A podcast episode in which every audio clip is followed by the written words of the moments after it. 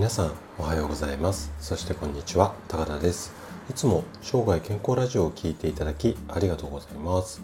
今日はね胃炎と認知症の関係について話をしていきたいなというふうに思います。ちょっとねこの関係ってこうピンとこない方っていうのも多いと思うんですけども実はね意外と深い関係があるんですね。で胃の調子が悪くなると全身あの体全部にね結構悪影響っていうのを及ぼしてしまうんですよね。でその中でもまあいわゆるこう影響が大きいっていうか、まあ、どれも病気につながるので影響が大きいんですけども中でもちょっと注意していただきたいのが今日お話しする認知症なんですね。で今回は胃炎があると認知症の確率が2倍になっちゃいますよ。まあ、こんなテーマで認知症を予防していきたいよというあなたに向けてお話をしていきたいなというふうに思います。でね、今日も2つのことをお伝えしようかなと思ってるんですが、まず1つ目、胃炎と認知症の関係ですね。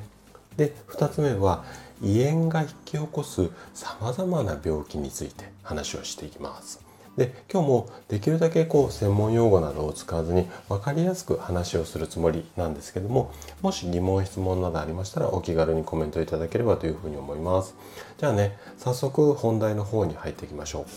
まず1つ目のテーマの胃炎と認知症の関係。この辺りの話をしていきたいなというふうに思うんですけれども。でね胃と脳胃袋と脳みそですね。この2つっていうのはかなり密接に関係しているそれをね表すこんなデータがあるんですよ。えっとね2010年にハーバード大で行ったアルツハイマー型認知症の方への調査のデータなんですけどもどんな内容かっていうとアルツハイマー型の認知症じゃない人まあこの認知症と関係がない人の胃炎の発症率っていうか胃炎になっている人の率っていうのは46.7%ですよ。じゃあ反対にねアルツハイマー型の認知症の人の胃炎率ってどれぐらいあると思います？これがね88%もあるんですよ。で46%と88%もう確率で言うと2倍ぐらい胃炎になって認知症になってる方が多い、まあ、こんなデータがあるんですよ。でねこの胃炎をしっかりとこう治療して2年後にその方の胃の状態っていうかあごめんなさい、えーと、認知機能のテストをしたところ胃炎治った人は結構認知機能が改善する傾向がある、まあ、こんな研究データがあるんですよ。でねこのデータからも分かる通り胃の調子と脳の関係これをね実にちょっとこう深い関係があるんですね。でこの認知症に限らず別の病気でも胃と脳を関係してますよっていうのを、まあ、指摘できる、うん、指摘できるっていうか指摘するような、まあ、ドクターが最近すごく増えてきているんですよ。ね、どんな病気と関係あるのっていうのはちょっと2つ目のテーマでお話をしてきますね。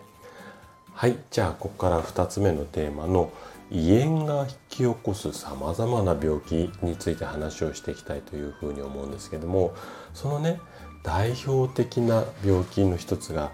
パーキンソン病なんですね。パーキンソン病ってなんとなく名前聞いたことある方もいらっしゃるかなとは思うんですけどもどんな病気かご存知ですかね？でねえっとまあ簡単に説明すると脳の神経の病気なんですよ。脳神経の病気って言われていて症状としてはこう手がブルブルってこう震えてこう止まらないぐらいのちょっと震えが出たりだとかあとね歩く時歩行がですねちょこちょこちょこちょここう小刻みに、あのなってしまう、まあ、こんなような、えーと、症状が出てきます。でこの、うん、病気が重篤化要は重症化してしまうと寝たきりになってしまう。ちょっとねこんな怖いパーキンソン病なんですけどもこれもねやはり胃炎がある人の方がパーキンソン病の発症率が高い、まあ、こんなデータがあるんですよね。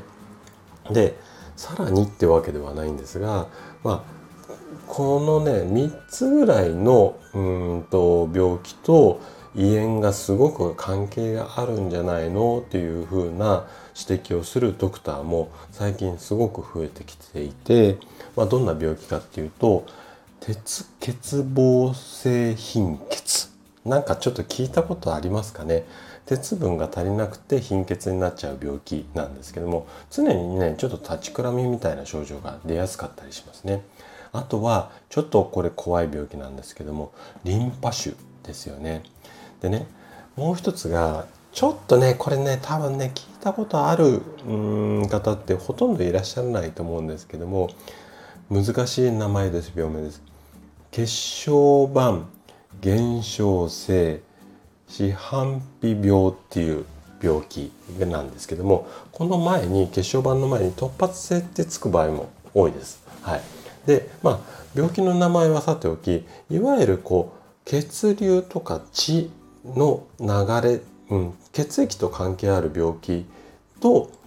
胃炎が関係するんじゃないのかなって最近はすごくこう言われていたりとか研究が始まっています。でねなんでこんなにも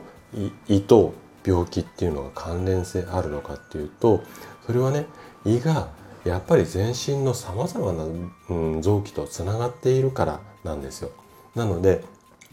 結構ね症状とするとちょっと胃がキリキリ痛むとかっていういわゆる胃炎これをねあのまあちょっとこう疲れてるからとかストレスのせいにしてあの軽く見がちな方が多いんですけれどもこういった重大な病気とも深い関係があるのでちょっとこう注意してケアしていきたい、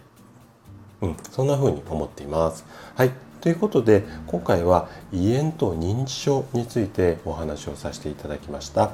最後まで聞いていただいたあなたがですね胃の働きの大切さこれを知ることで確実に健康に近づくことができます人生100年時代この長寿の時代をですね楽しく過ごすためには健康はとっても大切になります。是非たかが胃炎と侮らずに生涯健康を目指していただけたら嬉しいです。それでは今日も素敵な一日をお過ごしください。最後まで聞いていただきありがとうございました。